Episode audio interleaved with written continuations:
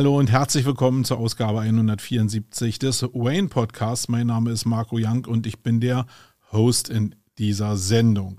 Ich begrüße dich, wenn du jetzt hier einfach nur als Audio zuhörst in einem Podcast oder ich begrüße dich auch, wenn du auf YouTube zuguckst, wo wir das so ein bisschen oder wo ich das so ein bisschen verfilmt habe. Es gibt da natürlich ein bisschen mehr Visuals, und beim Podcast muss ich bestimmte Bilder einfach beschreiben, aber das ging in den letzten Ausgaben ja auch ganz gut und so werden wir das hier fortsetzen.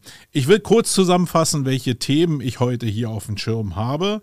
Es geht einmal um Social Postings, Reaktionen auf bestimmte Sachen von anderen, wie man da rangeht, wie kontrovers man bestimmte Sachen auch angeht, was man da macht, wie ich damit struggle und ob ich dann manchmal doch die äh, Sendentaste einfach drücke oder nicht. Da will ich dich einfach mal kurz mitnehmen. Dann geht es nochmal kurz um den Abriss von Unternehmens-KPIs. Da hatte ich ja im letzten Jung und Young Podcast, haben wir ja das Thema Umsatz je Mitarbeiter auseinandergenommen. Da will ich nur mal grundsätzlich Feedback zu geben. Äh, wir werden ja im nächsten Jung und Young nochmal mit dem Robin Heinze uns dazu unterhalten. Da bin ich mal gespannt, was er dazu sagt. Aber so grundsätzlich äh, sind da schon ein paar Muster aufgefallen, die will ich einfach nochmal besprechen. Und dann will ich mit, mit dir ein, ein Thema besprechen, was mir am letzten Wochenende über den Weg gelaufen ist. Und das ist ein Event ein Online-Event und ich bin nicht so sehr viel, also sagen wir mal so, ich bin schon sehr viel auf Online-Events, aber immer nur ganz kurz, weil ich dann einschalte, kurz gucke und dann eigentlich wieder was anderes mache. In dem Fall gab es eine, ein Event, ein Online-Event, das nannte sich, jetzt muss ich mal gucken, weil das ein Teil des Problems von dem Event, äh, Gastrojam nannte sich das. Und das war in Meierhofen in einer Gondelbahn. Und da muss ich einfach ein bisschen was zu sagen, weil das eigentlich so das Event war, das Online-Event war in diesem Jahr, was mich so geflasht hat, dass ich da nicht dauerhaft drin war, aber so oft drin war, dass es, glaube ich, sehr herausstechend war. Und ich will euch ein bisschen was zu dem Event erzählen, ein bisschen nicht hinter die Kulissen mit euch blicken, sondern einfach meine Meinung als Veranstalter dazu sagen, wo da bestimmte Hebel sind, die man auch für eigene Events benutzen kann. Und ich will ein bisschen was zu den Themen sagen. Da sind nämlich ein paar Sachen gewesen, die schon durchaus interessant waren. Und äh, die will ich ganz gerne mit dir teilen. Genau. Wenn da jetzt nichts mit bei war, was dich interessiert, dann solltest du hier auch auf Stopp drücken. Wenn da noch was mit bei ist, dann äh, hör einfach weiter. Wenn bestimmte Teile nur dabei sind, dann guck einfach in die Show Notes, die wir ab heute auch senden werden mit dieser Ausgabe oder bringen werden. Und dann kannst du jeweils zu den einzelnen Themen skippen und dir das raussuchen, was du gerne hören willst. Okay, dann starten wir mal mit dem ersten Thema. Ich hatte ja gesagt, Ehrlichkeit in Social Media ich finde, das ist immer ein Problem. Das ist ein Problem des Sendens, das ist ein Problem des Umgangs, das ist ein Problem mit der Resilienz, die überhaupt in der Gesellschaft vielleicht nicht mehr vorhanden ist. Das ist ein Problem, was ich selber habe, weil mir bestimmte Sachen ja auch vielleicht fehlen. Und aus diesem ganzen Potpourri gibt es natürlich immer so mehrere Richtungen, die man gehen kann in Social Media. Also du kannst in Social Media teilnehmen und ein gangbarer Weg, den viele Leute da draußen ja auch benutzen, ist die Tatsache, dass du alles, was da irgendwie um die Ecke kommst, äh, kommt, entweder ignorierst, weil du keine Kommentare dazu schreibst, oder wenn die Sachen dich irgendwie triggern, egal wie, dass du das in deinem Kopf so ummünzt, dass du es immer positiv machst und dann einfach einen positiven Kommentar darunter klatscht. So nach dem Motto, ganz großartig und ich hätte es selbst nicht besser umschreiben können. Das zu Themen, die du selbst kritisch siehst oder auch zu Themen, die du halt wirklich feierst. Also einmal ehrlich, einmal unehrlich, dann faktisch umgewandelt in total unehrlich. Das ist aber eine Sache, wenn du immer nur lobend unter Kommentare oder unter Posts schreibst, das geht richtig steil. Weil es bei jedem gut ankommt. Jeder will gerne hören, dass das, was er geschrieben hat, das, was er gemacht hat, auf die Inhalte, auf die er vielleicht verwiesen hat, dass das bei den Leuten gut angekommen ist.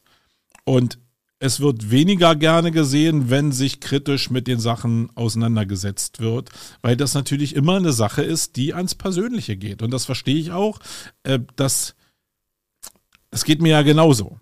Und dennoch glaube ich, dass es eine Form von ehrlichem Umgang geben muss mit Sachen, die in Social Media stattfinden.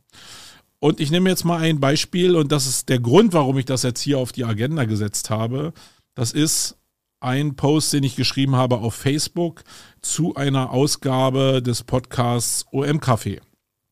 Ähm, ein Podcast, der von ähm, den mir gut bekannten und sehr geschätzten SEOs, SEOs, darf man SEOs so sagen, also Online-Marketer, ich glaube, der Range von den beiden ist ein bisschen größer, nämlich Olaf Kopp äh, und Markus Höfner äh, betrieben wird.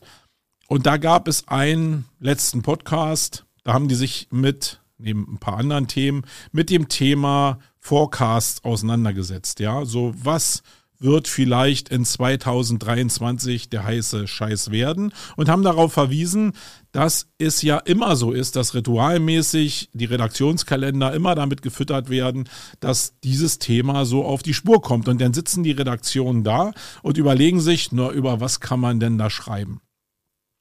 Und das ist in sich ein Problem, ja. Aber was mich dabei so gestört hat, ist, dass immer wieder diese Redewendung kam von, ah, das nervt mich und das kommt jedes Jahr wieder. Und es war wenig da drin, also es war schon da drin, aber es war für meine Begriffe, und es kommt ja bei mir immer so an, äh, war es schon sehr so, dass einfach der Nervfaktor deutlich höher war als die Möglichkeit, vielleicht auch wenn die Redaktionen sich da irgendwas zusammenmeschen, dass man über bestimmte Sachen nochmal nachdenkt, äh, Sachen nochmal nachdenkt, um dann daraus zu gucken, ob ich es vielleicht besser machen kann, ob ich mich vielleicht im nächsten Jahr wirklich irgendwo anders positionieren kann, ob ich mir die Zeit nehme, in bestimmte Sachen reinzugehen oder nicht. Egal, es ist völlig subjektiv. Das, was die in dem Podcast beide erzählt haben, ist ihre Denkwelt und die ist mehr als ehrlich. Und ich habe in meinem Post auch geschrieben, dass ich selbst nicht da großartig anders bin. Mir geht es doch genauso, dass ich von bestimmten Themen einfach unendlich genervt bin. Und dennoch habe ich mir über die Jahre probiert anzueignen, eine Fähigkeit, mehr über Sachen nachzudenken, obwohl sie mich nerven. Also einfach einen Schritt weiter zu gehen. Und das ist unglaublich schwer, unfassbar schwer. Aber ich glaube, da liegt eine unheimliche, eine unheimliche Möglichkeit drin. Ähm, und ich habe, weil mir während des Hörens und jetzt da ist eine Wahrheit drin, ich habe mich mit dem Medium auseinandergesetzt. Ich habe es mir angehört, was ja ein großes Maß nicht von Bashing ist, sondern von Wertschätzung. Habe ich natürlich in mir ein paar Reaktionen gespürt, die gerade so ein bisschen Alarmglockenmäßig angegangen sind, als ich so ja immer diesen Rückzug auf das, man sollte erstmal das machen und man sollte doch erstmal das machen. Ähm, und da habe ich mich auch wiedergefunden, habe aber gleichzeitig die Alarmglocken gehabt in die Richtung, hey, du musst einfach dazuhören, du musst noch mehr zuhören. Du bist jetzt 53 Jahre alt und es kann verdammt nochmal so sein, dass ich wirklich zum alten Eisen gehöre und jetzt wirklich bestimmte Sachen, die jetzt ja irgendwie total bullish unterwegs sind, einfach nicht mehr schnalle. Und das ist mir ja schon in der Vergangenheit in den letzten zwei Jahren passiert. Ich habe natürlich ein Online-Business, ich habe ein Veranstaltungsbusiness, ich habe ein 3D-Business und dennoch waren da so Punkte in sehr, sehr schwierigen Zeiten wie das Thema ähm, Teststation, was ja total fancy durch die Decke gegangen ist. Und wo war ich? Ha, viele Leute haben das da draußen gemacht, die haben sich da irgendwie Container mit Teststationen äh, gemietet, haben ganze Hallen gemietet, wenn ich mir die OMR angucke, die haben ein ganzes Testzentrum Zentrum aufgebaut. Und was habe ich da gemacht? Gar nichts. Das war eine, ver eine vergeudete und eine vertane Chance.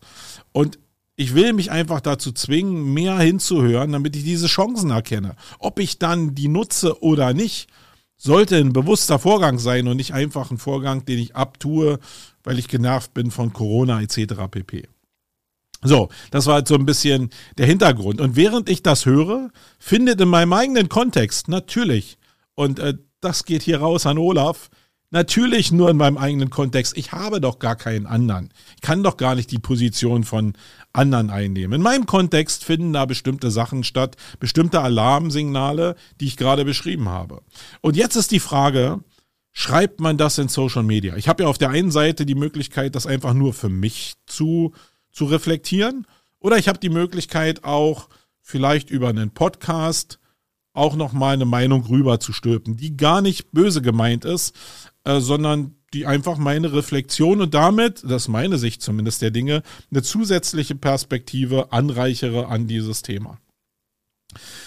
Und wenn ich alles das schreibe, was ich so im Kopf habe, dann sind da manchmal so, und da war vielleicht eine Formulierung mit bei, da wusste ich schon, dass die ein bisschen triggert, so dieses alte Mann-Denken. Ja, habe ich irgendwie geschrieben in dem Post. Und wusste eigentlich schon, dass das natürlich nicht so ein geiler Move ist, wenn man das schreibt. Aber es war ehrlich, genau das habe ich im Kopf gehabt und habe ja für mich auch gedacht, hey, ich gehöre doch selbst zu den alten Leuten. Also reiß dich mal zusammen, Marco, wenn du da nicht abreißen willst, dann musst du diese Denke ablegen. Hab das so in Social Media geschrieben. Und was passiert jetzt natürlich auf der anderen Seite? Ich weiß ganz genau, nun kenne ich Markus und Olaf, also im, im Rahmen dieser Marketing-Szene relativ gut und weiß natürlich auch, auch aus eigener Erfahrung, dass das nicht so geil ist, wenn man das so schreibt. Weil das natürlich nicht himmelhoch jauchzen ist und das habt ihr richtig toll gemacht, sondern das ist halt eine kritische Auseinandersetzung mit dem Thema, was sie da besprochen haben. Und das fühlt sich nicht geil an. Ja. Die Frage ist nur, lasse ich es deshalb? Ist es so, dass ich einfach jetzt dann doch drunter schreibe, ja, ist super, äh, hat mir super gefallen. Wem bringt das was? Ich, ich hoffe, dass ich einen Ton finde, wo rauskommt, dass ich mich kritisch mit dem Thema auseinandersetze, aber in einem Kontext und auch Wert darauf lege, dass ich die Leute, die ich auch persönlich kenne, ich treffe die ja, irgendwann kriege ich halt aufs Maul, wenn ich da zu aggressiv bin, aber dass ich einfach das so beschreibe, ja, dass es nicht beleidigend wird, dass es zumindest in meinem Kontext, dass klar wird, dass es in meinem Kontext stattfindet. Und ich glaube, das muss man aushalten. Es gab eine Reaktion, ehrlicherweise habe ich die gelöscht, weil ich glaube, dass das gar keinen Sinn ergibt, die ich aber hier trotzdem nochmal thematisieren will. Es gab nämlich eine Reaktion, wo jemand mir reflektiert hat, dass ja er in die ähm, North Data Daten geguckt hat und jetzt irgendwie das Thema Erfolg rausgekramt hat. Ob ich mir überhaupt anmaßen könnte, das, was die beiden sagen, irgendwie in Frage zu stellen. Weil die beiden ja, nach, wenn man in, nach North Data guckt, deutlich höhere Umsätze haben, äh, vielleicht bessere Daten haben, viel mehr Mitarbeiter haben. Äh, im, Im Fall von Olaf die Agentur ja sogar verkauft wurde. Also einen Exit. Ist das jetzt eine Sache, die mich disqualifiziert aus meinem Kontext? dazu keine Stellung mehr zu nehmen. Ich glaube nicht. Also so fühle ich mich zumindest nicht. Sondern äh, ich glaube natürlich, dass ich mein, also dass ich das, was die haben, nicht erreicht habe, aus Gründen. Viel davon habe ich ja auch hier im Podcast schon beschrieben. Ich glaube aber, dass meine Erfahrung und mein Range und das, was ich selber erreicht habe, so groß ist, dass ich mir natürlich aus dem Kontext anmaßen kann, darüber zumindest meine Meinung rüber zu stülpen. Und was mich daran so dann auch genervt hat, und deswegen habe ich es auch gelöscht, ist die einfache Tatsache, dass ich glaube, und die Diskussion habe ich mit Olaf ja schon mal gehabt, äh, dass die Definition von Erfolg eine ziemlich schwierige ist. Das ist auch eine Sache, die mich umtreibt, weil wenn Leute immer das Erfolg oder Erfolg grundsätzlich nur an Growth und an Skalierung jetzt binden und daran binden, dass ein Exit vorhanden ist oder an der Mitarbeiterzahl oder an dem Umsatz, dann glaube ich, entspricht das nicht der Wahrheit, die ich von Unternehmertum habe. Sondern es geht schon sehr stark um Geschichte, um Erfahrung, um Learnings, weil Unternehmertum nicht immer ein, super Aufstieg ist. Und nur weil ich jetzt vielleicht eine Agentur habe, die noch sehr, sehr groß ist, bin ich vielleicht nicht auf die nächsten zwei wirtschaftlich schwierigen Jahre äh, gut vorbereitet, weil das, was wir zum Beispiel an Downsizing hingelegt haben, unter Corona hinlegen mussten, viele Agenturen da draußen noch vor sich haben. Und wenn es dann runtergeht, sind die denn nicht erfolgreich? Sind denn Olaf und Markus nicht erfolgreich, nur weil sie in schwieriges Fahrwasser kommen und dann vielleicht von 60 Mitarbeitern, 80 Mitarbeiter auf 40 runtergehen? Nee, sind sie nicht. Aber nur, weil ich natürlich den Kontext kenne. Also, lange Rede, gar keinen Sinn. Ich werde auch in Zukunft so kritisch schreiben, werde aber natürlich immer darauf achten, dass ich den Leuten ja jetzt nichts Verletzendes um die Ohren haue. Und ich muss sagen, diese alte Mann-Attitüde, die war vielleicht am Limit. Muss ich sagen, die hätte mir auch nicht gefallen. Aber das war das, was ich so gerade in meinem Kopf habe und vor dem ich mich selber schützen will. Also, äh, glaube ich, werde ich das beibehalten. Ihr könnt mir ja gerne mal in die Kommentare schreiben, was ihr davon haltet. Wie geht ihr in Social Media damit um? Ich weiß, dass sehr viele Leute gar nicht mehr kommentieren, sondern einfach nur lesen, mit einer Tüte Popcorn irgendwie vorm äh, Monitor sitzen und das einfach äh, abfeiern, wenn andere Leute das doch machen. Äh, schreibt mir doch einfach mal dazu. Schreibt mir vor allen Dingen auch mal, und es würde mich interessieren, wenn ihr mir selbst folgt. Es gibt ja hier einige, die mir folgen. Ähm, nehmt ihr das als reflektiert wahr? Ist es überhaupt, gibt es eine Chance, dass ihr meinen Kontext den ich ja hier nur am Podcast beschreibe, den ihr vielleicht gar nicht so richtig haben könnt, dass ihr den auch, also dass ihr meine Aussagen in einen Kontext bringt. Gibt es diese Möglichkeit überhaupt? Könnt ihr das ertragen? Ja, würde mich mal eure Meinung interessieren. So, kommen wir zum zweiten Thema und das sind die Unternehmer-KPIs. Das will ich auch nur kurz anreißen, äh, weil wir das im nächsten Jung und Young Podcast am kommenden Donnerstag auch nochmal besprechen. Ich hatte ja mit dem Wolfgang, äh, Grüße gehen raus hier, schöne Redewendung, Grüße gehen raus, ähm, das Thema Umsatz je Mitarbeiter besprochen. Und ich fand die Reaktion wirklich sehr beeindruckend, weil es natürlich immer auch, und da sind wir wieder im Bereich Social Media, immer so eine standardisierte Reaktion hervorruft. Es ist so, dass du eine einfache Kennzahl, die wirklich nicht das Nonplusultra ist, im Unternehmertum vorstellst und dann abgespult wird, alles, was die Leute wissen, kommt in die Kommentare rein. Und ich stelle mir dann manchmal die Frage, ist es denn überhaupt noch möglich, sich runterzubrechen auf bestimmte Wirkungsmöglichkeiten von KPIs. Ich habe sogar manchmal, stelle ich mir vor, die Leute hören den Podcast gar nicht oder hören sich dieses Video gar nicht an oder verarbeiten die Sachen einfach gar nicht. Ähm, also wenn man sich das nicht angehört hat und trotzdem dann drunter schreibt, weil man einfach ja nur die Zeilen in dem, in dem Sharing-Post irgendwie gelesen hat, dann verstehe ich das, weil der Sharing-Post natürlich eigentlich immer zusammengefasst ist und darauf basiert, dass man sich vielleicht den Hauptcontent auch ähm, reinzieht. Ähm, dann verstehe ich das. Ich verstehe aber dann nicht, warum man einfach nicht probiert, sich auf dieses Thema einzulassen. Und das ist jetzt überhaupt nicht ketzerisch gemeint, sondern ich glaube, und das ist wie diese alte Mann-Attitüde dass es wichtig ist, wenn irgendwelche Leute, die, die sich Mühe geben in einem Thema, die einfach nicht nur ein Thema abreiten, weil es jetzt ein Thema ist, sondern die sich mit dem Thema beschäftigen, dass man einfach vielleicht mal hinterfragt in vielleicht einer halben Stunde oder so, was hat er sich denn dabei gedacht? Und ist es nicht vielleicht eine Perspektive, die für mich auch wichtig sein könnte? Dann kann man, wenn man sich darauf eingelassen hat, immer noch die Entscheidung treffen, will ich oder will ich nicht. Aber bei mir ist es doch auch so, dass ich auf diesen Wert ja nicht einfach so gekommen bin. Ich habe es nicht in einem Buch gelesen oder so, sondern ich habe das in einem Vortrag gehört. Und das war für mich schon so eine Sache, wo ich gedacht habe, Mensch Marco, lass dich doch einfach mal darauf ein und guck dir jetzt mal nur diesen Wert an und guck dir mal die Chancen an. Und darauf will ich in diesem Podcast einfach nochmal hinweisen, dass man, dass es schon die Muße geben muss, bestimmte Sachen einfach mal für eine Stunde, eine halbe Stunde zu hinterfragen.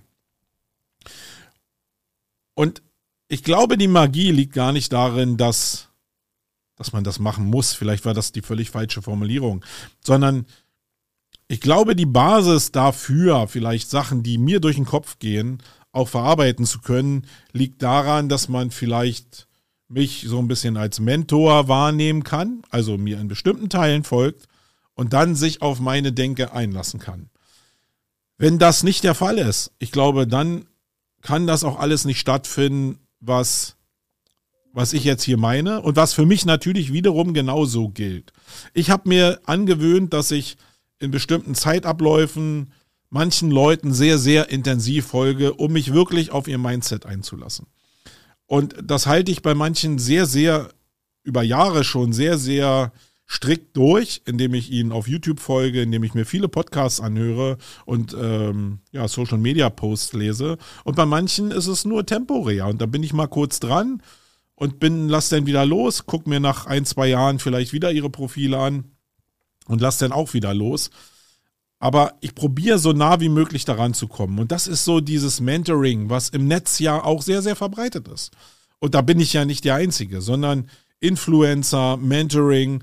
Das basiert darauf, dass dir Menschen in einer bestimmten Phase einfach ein paar Stunden, ein paar Tage, ein paar Wochen, ein paar Monate von ihrem Leben schenken, um dir zu folgen, um einfach vielleicht von dir zu lernen in der Situation, wo, die, wo du vielleicht helfen kannst. Und meine Situation ist jetzt nicht die, dass ich jetzt Leute beraten kann in maßloser Skalierung und in den Fehlern, die da gemacht werden können. Vielleicht bis zu einer bestimmten Punkt. Ja, vielleicht bis zu dem Punkt 20, 25 Mitarbeiter. Aber darüber hinaus habe ich nichts, habe ich gar keine Erfahrungswelt. Aber alle Solopreneure, die vielleicht nebenberuflich starten, die vielleicht gerade den ersten Mitarbeiter eingestellt haben, die auf dem Weg sind, von einem Einzelunternehmen in eine UG oder GmbH zu switchen, die auf dem Weg sind, die ersten Mitarbeiter einzustellen und dann bis 20 Mitarbeiter zu gehen, wo der erste Breakpoint ja kommt in Richtung Unterstrukturen, denen kann ich sehr wohl helfen. Und ich glaube, dass viele von diesen Menschen eben auch an meinen Lippen hängen, zumindest sehe ich das in den Kommentaren und für die ist das auch nur brauchbar. Also, soll sagen, bemüht euch einfach, wenn ihr einen Mentor, Mentor gefunden habt, der irgendwie eure Welt widerspiegelt, dann probiert den an den Lippen zu hängen und probiert so viele Perspektiven und Möglichkeiten zu hinterfragen und nachzuverfolgen, weil das ist viel intensiver als einfach Überschriften in Social Media zu lesen und dann irgendeinen Gesülze runterzusetzen. Ähm, und das wäre mir wichtig, das kann ich nur als Empfehlung rausgeben. So, Thema 3. Und das ist jetzt eine Sache, die ist, also für mich war die wirklich begeisternd. Ich bin schon seit vielen, na Jahren kann ich jetzt nicht sagen, ich glaube seit vielen Monaten, Jahre sind es glaube ich noch gar nicht, wirklich ein Fanboy und das wieder zum Thema Mentoring, ein Fanboy von Andreas Bierwirt. Grüße gehen raus an dich, mein Lieber. Ähm, und warum? Weil er das Thema Video also ich feiere ihn dafür, wie er Video inszeniert. Und ich bin hier schon am Überlegen, wie ich sowas ähnlich machen kann, gerade mit diesem Ansatz Schauspielerei. Megamäßig. Und wie es so seine Art ist, hat er ein Video gemacht zu einem Event. Und das Event, äh, das Video war von, von meiner Seite aus großartig. Es war wieder super inszeniert, es war super in Szene gesetzt, hatte super Sound und hat mir Freude bereitet. Hat mir so viel Freude bereitet, dass ich bereit war, das Event, wo er selbst als Speaker ist und was er vorgestellt hat, einfach mich anzumelden, zu besuchen, mich damit auseinanderzusetzen, Zeit zu investieren. Das hat er geschafft. Er hat also genau mit diesem Video diese Hürde überwunden, in meinen Kopf reinzukommen. Und äh, hört mal, darum geht's doch am Ende des Tages. Also habe ich mich angemeldet bei einem Event, das nannte, nannte sich, und jetzt muss ich ein bisschen aufpassen, weil das Teil des Themas ist, was ich noch besprechen will, das nannte sich Gastro Jam. Und das erste, was ich da so gesehen habe, ist, hey, das ist ein Event, das findet nur online statt und das soll auf einer Seil oder in einer Seilbahn stattfinden. Und nicht in so einer kleinen Seilbahn, in so einem Sessellift, sondern in der größten Gondel Europas, glaube ich, oder in den größten Gondeln Europas, nämlich in Meierhofen in einer Seilbahn. Und das fand ich erstmal schon cool, weil so eine Location, ich bin nur selbst Veranstalter, so eine Location jetzt einfach zu bespielen, ja, wie macht man das? Das ist ja gar nicht so einfach. Wie kriegt man jetzt eine Videosendestrecke von der Gondel ins Tal? Wie kann man das alles so stabil machen? Ähm, und um was geht's da? Ähm, da waren genug Fragezeichen mit bei, um zu sagen, ich melde mich da mal, okay, kostenfrei an. Es äh, war, glaube ich, ein Sonntag, wo das stattgefunden hat. Nee, ich weiß gar nicht mehr, den, den Wochentag weiß ich gar nicht mehr so genau. Auf jeden Fall, ja doch, ein Wochenende war es. Und ich habe da nicht durchgehend zugeguckt. Ich glaube, das habe ich in der letzten Zeit bei gar keinem Online-Event geschafft. Aber sie haben es geschafft, dass ich wirklich viele, viele Stunden dabei war und mir angeguckt habe, was die da verzapft haben. Natürlich ein bisschen auch mit dem Blick eines Veranstalters. Und für alle Leute, die jetzt in YouTube zugucken, will ich einfach mal ein paar Bilder einspielen, damit ihr so sehen könnt, äh, was da überhaupt los war. Ja, ich habe hier einfach mal Lightroom aufgemacht und jetzt könnt ihr euch schon vorstellen, also für alle Leute, die nur zuhören, es ist in Tirol hat das stattgefunden. Also Meierhofen liegt, wenn ich das richtig verstanden habe, in Tirol. Und da sind die Berge ja so 2000 Meter, vielleicht in der Spitze noch ein bisschen höher. Es gibt also genau dieses Ding von Berg und Tal äh, und Sonnenschein. Die hatten eine super Wetter, äh, super Glück mit dem Wetter. Und das war halt eine super Atmosphäre. Ja. Ich gehe mal hier nochmal ein paar Bilder durch, damit ihr das sehen könnt. Äh, also, ja, das war so das Backend. Das kennt ihr vielleicht von anderen Backends. Ähm, das ist jetzt nicht so spektakulär, aber wenn man einfach mal die Startseite sich anguckt, das war das, was ich nach dem Video von Andreas gesehen habe, nämlich dass das Event Gondel Slam Gastro Jam in einer Seilbahn stattfindet und das fand ich schon sehr, sehr cool. Ja, äh, das hat dann genau so ausgesehen, dass man nämlich in diese Seilbahn, in diese Gondel, ähm, das so eingerichtet hat wie ein Wohnzimmer, sehr gemütlich. Das hat sicherlich geschaukelt und war ein bisschen unangenehm, weil ich glaube, keiner hat so richtig schon mal in der Gondel gesessen in einem Wohnzimmer. Aber das haben sich die Leute nicht so richtig anmerken lassen. Und während dieser ganzen, ähm, während dieses ganzen Events hat waren halt sehr, sehr viel, teilweise prominente, teilweise lokale Leute, die über den Bereich Gastro sich ausgetauscht haben. Dann gucken wir uns nochmal ein paar Bilder an. Hier ist nochmal eine Wohnzimmeratmosphäre, wo die Gondel oben oder unten in der Talstation oder in der Bergstation angekommen ist. Dann hier wieder die Gondel äh, mit Talaussicht. Äh, ein bisschen Werbung, ein paar Speakerbilder hier noch. Äh, unten in der Talstation hat es auch immer äh, ein bisschen Unterhaltungsprogramme gegeben, was sie in den Pausen eingespielt haben. Und hier sehen wir den Andi, wie er hier rumgetanzt hat. Äh, das hat er sehr gut gemacht, muss ich sagen. Habe ich zumindest, ja, weil ich ihn auch kenne, äh, schön abgelacht. Ja, das waren mal ein paar Bilder von dem Gastro Slam, äh, Gastro Jam. Und ja, ich will ein paar grundsätzliche Sachen, ich will das jetzt nicht so, so megamäßig abfeiern, aber ein paar Sachen für Veranstalter waren mit bei, die sich so in meinen Kopf eingemeißelt haben. Und das ist, glaube ich, jetzt nicht eine Sache, die nur für Veranstalter interessant ist, sondern ist auch eine Sache, die, glaube ich, für alle interessant sein können, die Events machen oder die Content produzieren, weil die Trigger dahinter sind, glaube ich, relativ ähnlich. Der erste Fail, der glaube ich da war, und da springe ich nochmal zurück auf die Eingangsseite für die Leute, die jetzt hier in YouTube zumindest unterwegs sind, ist die Startseite. Und damit auch das Wording und ja die Namensgebung von dem Event. Da seht ihr oben auf der Startseite, oben steht Gastro Jam. Also würde man denken, dass diese Seite jetzt irgendwie auf den Namen Gastro Jam hört. Ähm, dann kommt aber die Bezeichnung Gondel Slam. Und jetzt kam anscheinend so eine Schwierigkeit auf und das, da habe ich mir auch schon oftmals bei erwischt, dass nämlich gar keiner mehr so richtig wusste, nennt sich das Ding jetzt Gastro Jam oder Gondel Slam. Gondel Slam hört sich ja irgendwie cool an, weil das in der Gondel stattfindet. Und Gastro, warum Gastro? Ähm, das, das war natürlich ein Problem, dass irgendwie Gastro, die, diese Verbindung zu der lokalen Wirtschaft, die da in Meierhofen stattfindet und das Tourismusgeschäft in den Bergen und in Tirol, dass das nicht so richtig rauskam in der, äh, auf der Seite. Das heißt, hier steht, äh, an Sonntag wart. Also jetzt kann man auch mal sehen, an welchem Wochentag das war, nämlich am 16. Und dann steht hier der Online-Event für die neue Arbeitskultur mit Amira Pocher, mit Oliver Pocher äh, und dann noch ein paar andere Leute, die eine, Rele die eine Relevanz und eine Bekanntheit haben. Ähm, ich wusste nicht so richtig, um was es da eigentlich geht. Was war eigentlich Thema? Ich wusste, da sind ein paar, also Andreas ist da und ich wusste, dass da ein paar Leute da sind, die ich interessant finde, wie die Pochers zum Beispiel, aber auch den René äh, Bonbonus, äh, Stefan Fedrich von, von Greater und auch den Samuel Koch sind Leute, die ich mir gerne mal angeguckt habe im Rahmen eines Events. Aber ich habe schon gemerkt, wenn ich selbst das Event gesucht habe und dann das gesucht habe, was jetzt in meinem Kopf hängen geblieben ist, nämlich Gondel Slam. Oder ich, ich habe es nicht mal so verbinden können. Ich wusste mal gar nicht Gondel Jam oder Gondel Slam oder Gastro Jam, Gastro Slam. Ich wusste das gar nicht mehr so richtig. Das ist nicht so richtig hängen geblieben. Und habe dann nach Gondel Slam gesucht und natürlich überhaupt nichts gefunden. Ich habe den Event gar nicht gefunden, sondern ich habe ihn nur gefunden, wenn ich Gastro Jam eingegeben habe.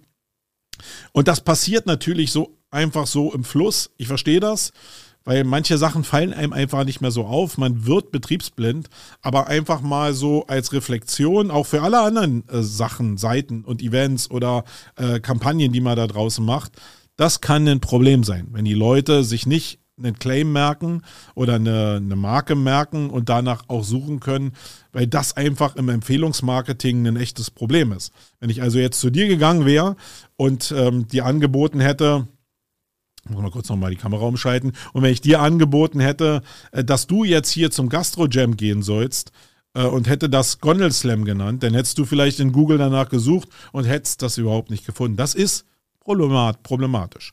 Und deswegen muss man da mal so ein bisschen aufpassen. Ich bin aber selbst natürlich jemand, der auch dazu neigt, immer bestimmte Unterbegriffe zu geben, die einem dann gerade noch so auf dem Weg auffallen. Und deswegen ist das so ein Merke an mich selbst, äh, so klar wie möglich. Ja, auch so klar wie möglich, was das Thema eigentlich ist. Ähm, in dem Fall wäre das Hauptthema vielleicht gar nicht so spannend gewesen.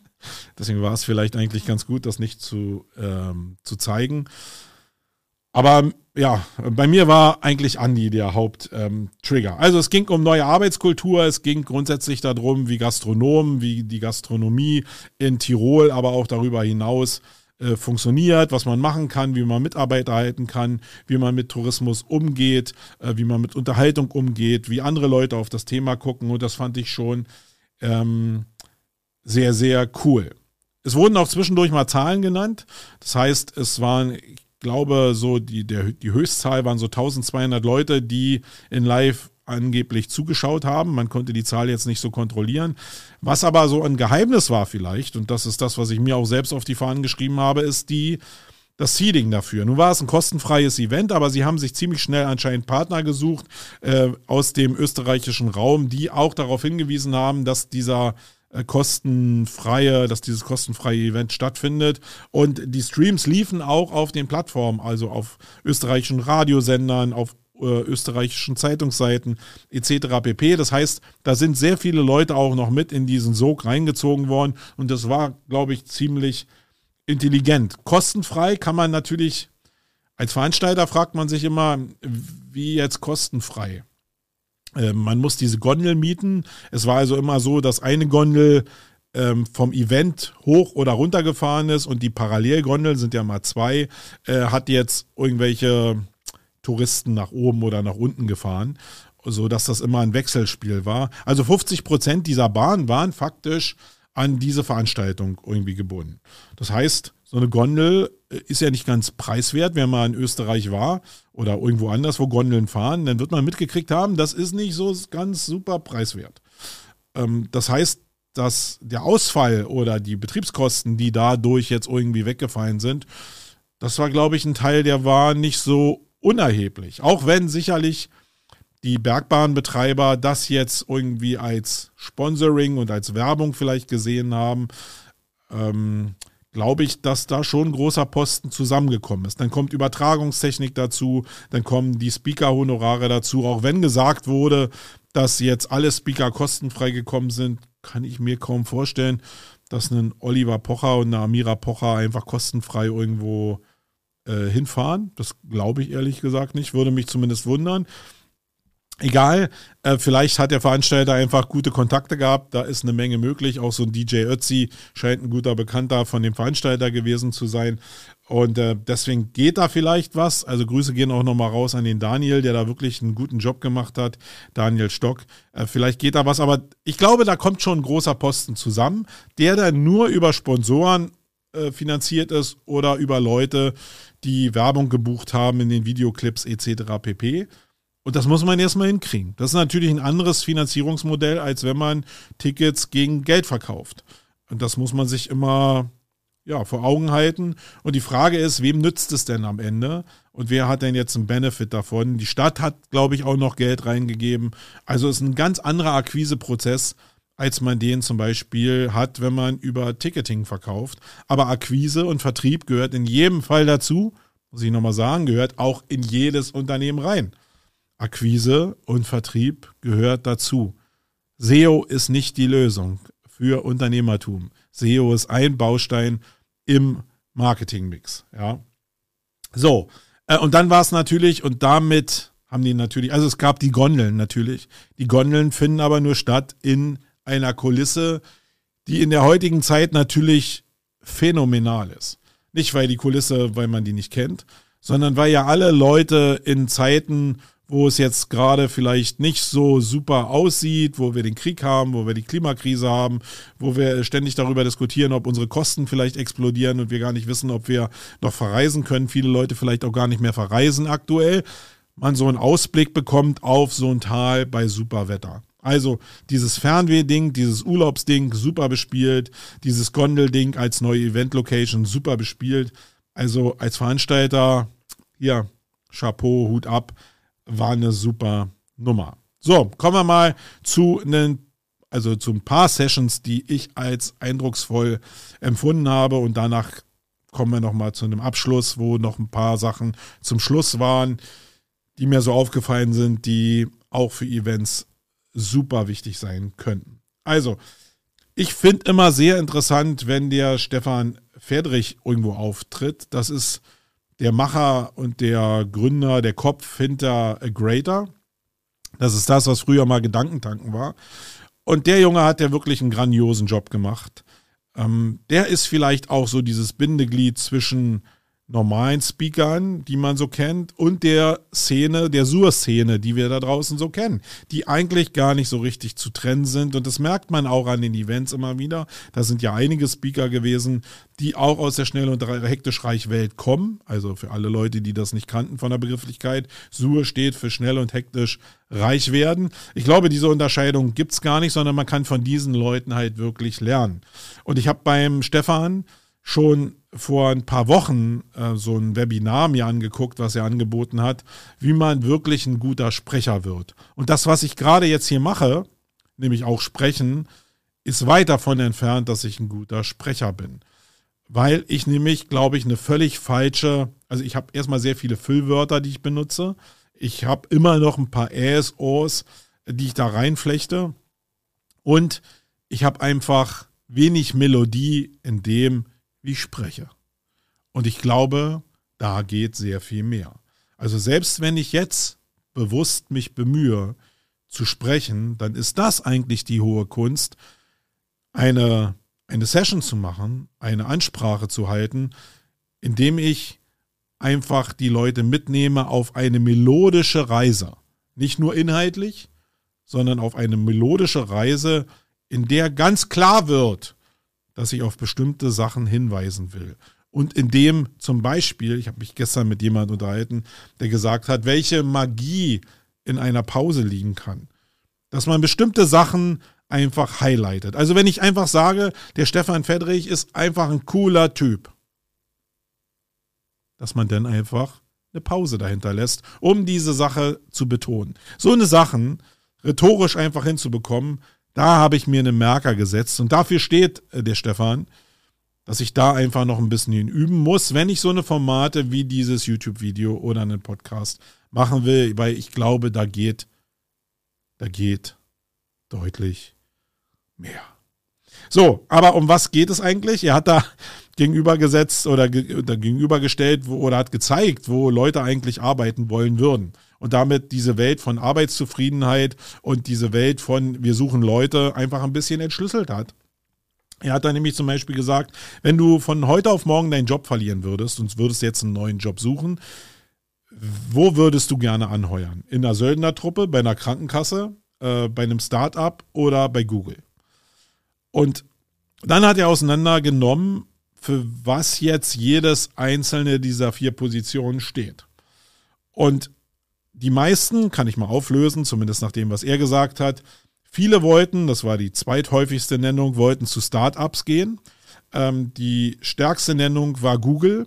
Und er hat abgeleitet, dass das Why und die Identifikation und vielleicht auch ein bisschen das Geld, aber die sinnstiftende, dieses Sinnstiftende und auch vielleicht diese Möglichkeit, in dem eigenen System nach oben zu kommen, dass das in Google am meisten äh, vorhanden war. Und jetzt ist es nicht der Moment, dass man zeigt, okay, jetzt, äh, ja, was soll ich denn aber machen? Das ist Google sondern sich einfach anzugucken, mal bewusst, und dazu soll jetzt hier gar nicht die Zeit sein, aber guck dir mal einfach bewusst an, was Google in Sachen Personal auszeichnet und dann vergleich dich mal mit dem, was du anbietest. Und da ist dann vielleicht schon eine gewisse Form von Wahrheit drin. Ja, also nimm dir vielleicht einfach mal die Zeit und probier dich nicht mit Google zu vergleichen direkt, sondern einfach diese Möglichkeiten, die Google bietet, im Umgang miteinander, auch in der Größe, einfach für dich nochmal zu reflektieren und davon vielleicht zu lernen. Dann fand ich es sehr interessant und ihr habt ja eben so gehört, dass das Thema Rhetorik mich schon ein bisschen beschäftigt. Dazu müsste ich natürlich auch lernen, den Berliner Slang ein bisschen abzulegen. Ob ich das jemals schaffe, ich glaube, das kriege ich nicht hin. Aber äh, den René Bor, ähm, Borbonus, den dem folge ich so ein bisschen locker schon eine ganze Weile. Und ich wollte mir den unbedingt angucken. Als ich den auf der Timeline gesehen habe, habe ich gesagt, ja, den will ich mir mal angucken. Da ging es natürlich um das Thema Respekt. Für mich ein bisschen um das Thema, also ging es nicht natürlich um das Thema äh, Respekt, sondern für mich war es das Thema Rhetorik, was sehr, sehr interessant war. Sein Vortrag ging aber, drehte sich um das Thema Respekt und wie man Mitarbeiter halten kann durch vielleicht einfache Verhaltensweisen, die man bei sich oder die man bei, seinem, bei seinen Führungsmitarbeitern ändern kann oder auf die man bei der Einstellung ein bisschen mehr achten kann. Und er hat da ein schönes Beispiel genannt, das habe ich schon in der Vergangenheit oft gehört, aber wenn man jemand so zuhört als Mentor, dann ist es manchmal noch präsenter.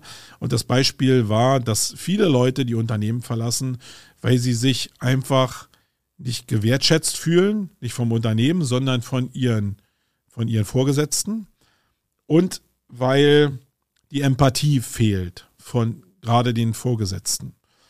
Und das fand ich schon sehr, sehr cool. Das muss man sich einfach mal auf der Zunge zergehen lassen, dass da bestimmte Sachen zusammenkommen. Nämlich einmal, dass es eine Wertschätzung geben muss. Und da bin ich der Erste, der sagt, ja, ich orientiere mich leider viel zu sehr an Sachen manchmal, die schlecht laufen, als an Sachen, die gut laufen. Daraus entsteht natürlich immer oder wird Respekt für Sachen, die gut laufen oder Wertschätzung für Sachen, die gut laufen, manchmal erstickt.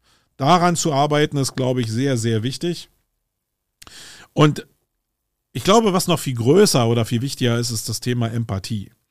Äh, Empathie setzt voraus, dass ich einen Kontext habe zu den Mitarbeitern, dass ich ein Verständnis dafür habe, dass es nicht um mich geht, sondern dass es auch um die Probleme von dem Menschen, der mir gegenübersteht, geht. Und da kommen wir zu dem Hauptthema, dass Empathie natürlich darauf basiert, dass ich Kontext erkennen kann. Und da sind wir ziemlich schnell in dem Thema New Work und in dem Thema äh, mobiles Arbeiten. Weil wenn ich nur im Homeoffice sitze und die Chefs irgendwo anders sitzen, dann kann diese Form von Empathie, entweder die ist da bei der Führungskraft, aber selbst wenn der wollen würde, hat, fehlt ihm oftmals der Kontext, um zu verstehen, um überhaupt Empathie ausüben zu können. Das heißt, wenn ich nicht bestimmte Sachen aus der Teeküche weiß, wenn ich nicht ein bestimmtes gutes Verhältnis zu den Mitarbeitern habe, um mir bestimmte Probleme anzuhören, dann fehlt mir, auch wenn ich ein empathischer Mensch bin, die Grundlage, um Empathie überhaupt ausüben zu können. Und deswegen, das ist zumindest mein Learning, bin ich immer noch ein Verfechter von äh, Präsenz im Unternehmen. Sicherlich gekoppelt mit der Möglichkeit, auch Homeoffice zu machen, aber nicht ausschließlich, weil das genau hm, eine Möglichkeit ist, dieses Thema äh, zu spielen und damit vielleicht Mitarbeiter länger zu halten. Vielleicht. Ich glaube, dass das aber eine Möglichkeit ist. Bei allen Leuten, die zumindest äh, nicht sowieso karrieremäßig, growthmäßig einfach durchziehen wollen und einfach nur aufs Geld schielen. Äh, die wirst du sowieso nie halten. So, und äh, für mich, und das hat er auch noch auch bezeichnet, war ein großer Part der Umgang mit Fehlern. Fehler passieren immer, gerade wenn du was ausprobierst und dich nicht immer an den Zehn-Punkte-Plan von irgendwelchen Gurus hältst, dann werden immer Fehler passieren, selbst wenn du dich an den Plan hältst. Und das ist ein Problem, wenn du dich dann nur an den Folgen dieses Fehler, Fehlers orientierst und nicht darauf eingehst, wie der Mensch jetzt einfach, äh, wie du mit dem Mensch umgehst, der den Fehler gemacht hat. Weil das hat natürlich körperliche Reaktionen.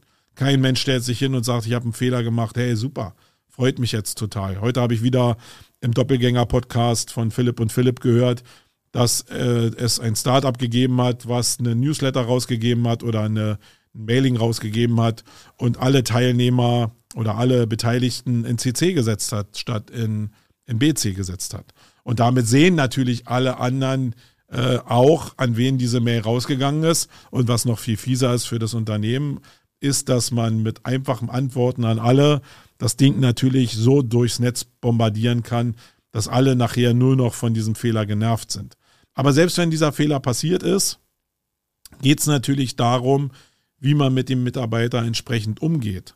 Und da gibt es Fehler, die kann man vielleicht weniger entschuldigen, weil die wirklich groß sind und die Folgen sehr, sehr erdrückend sind. Und es gibt aber Fehler, die kleiner sind, mit denen kann man einfach umgehen und vielleicht einfach mal ja, das setzen lassen und gucken, wie geht denn auch der Mitarbeiter damit um. Und das ist ja so ein klassisches Ding von Herdplatte. Ja, ich kann hundertmal sagen, du sollst dieses CC benutzen, äh, CC nicht benutzen, sondern sollst BC benutzen und dann wird es doch gemacht. Wenn du das aber gemacht hast als Mitarbeiter und diesen Fehler gemacht hast und der hat diese Reichweite und vielleicht im kleinen Unternehmen eine geringere Reichweite, dass der Fehler überschaubarer, dann machst du in der Regel diesen Fehler nicht nochmal. Und wenn du siehst, dass damit normal umgegangen wird, dann ist das ein Learning, was den Mitarbeiter wertvoller macht. Und dann kannst du wieder diese Wertschätzung zurückspielen, wenn der das in Zukunft eben nicht nochmal macht. Und das ist ein echtes Learning, was jetzt, was viel intensiver ist als ein Learning, was vielleicht da rauskommt, dass du, ähm, dass du ein Buch gelesen hast. Okay, das war äh, für mich wichtig. Dann habe ich noch Sessions gehört von Miriam Höller, ähm, die ich aus, äh, aus äh, Germany's Next Topmodel kannte, die auch menschlich ein ziemliches Schicksal hatte. Das war sehr, sehr cool, weil das Thema Glück da besprochen wurde und viele ja so auf der Suche nach Glück sind. Aber Glück besteht daraus, dass man eine Ruhephase zwischen oben und unten hat, also zwischen Eskalation, Deeskalation. Dazwischen findet irgendwo Glück statt und das fand ich als Perspektive noch sehr, sehr cool. Und ähm, dann habe ich mich natürlich auf den Andreas Bierwirt gefreut und da muss ich sagen, da wurde es mir einfach ein bisschen zu hektisch. Da ist auch abgewürgt worden, weil plötzlich DJ, DJ Ötzi mit in der Gondel war und dann hat oben unten geschlagen. Das fand ich ein bisschen schade, aber ähm, da werde ich mich nochmal mit ihm zu austauschen. So, und zu guter Letzt waren noch zwei Sachen, die ich hier noch an, äh, anbringen will. Soundtrack, sie haben den Soundtrack benutzt. Äh, We Are One war der Titel und das hat so ein Gemeinschaftsgefühl erzeugt. Das fand ich großartig. Äh, und das haben sie zum Schluss auch nochmal in der Gondel gefeiert, wo sie alle zusammen dieses Lied gesungen haben. Das war wirklich großartig. Man muss aber dazu sagen, das geht mit, der, mit dem eigenen Team sehr, sehr gut. Ob das jetzt mit 300 Leuten, mit 500 oder 1000 Leuten bei einem Event geht, wage ich mal zu bezweifeln. Aber da war eine sehr, sehr große Möglichkeit drin und das werde ich mir so hinter die Ohren schreiben. So, jetzt habe ich viele Sachen sehr, sehr äh, breit ausgebreitet und manche Sachen nicht so breit.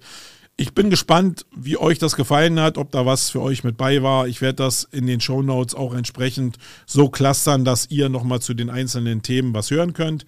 Und ja, dann freue ich mich auf die nächste Ausgabe, die hoffentlich nächsten Dienstag kommt und dann auf die Ausgabe Jung und Young ähm, die wir dann am, glaube 27. haben. In diesem Sinne, ich bin raus, euer Marco Tschüssikowski. Wait.